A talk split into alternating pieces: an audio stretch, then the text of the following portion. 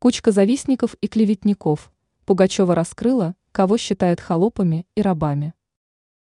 Певица Алла Пугачева раскрыла, кого именно она назвала холопами и рабами.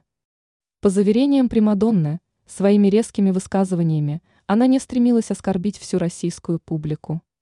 В частности, Алла Борисовна в своем инстаграм звездочка аккаунте пояснила, я назвала холопами и рабами не всех россиян, а кучку завистников и клеветников. Как утверждает певица, к своим российским поклонникам она относится с теплотой и любовью. Пояснение ситуации. Примадонна подчеркнула, я люблю и жалею россиян, но завистники своими хамскими высказываниями пытаются оттолкнуть от меня мою публику.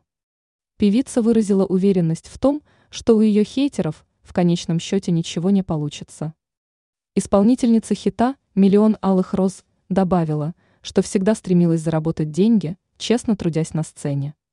Примадонна акцентировала, несмотря ни на что, я бежала к своим любимым слушателям и делала все, чтобы они были счастливы. Звездочка принадлежит Мэтта, чья деятельность признана экстремистской Минюстом РФ.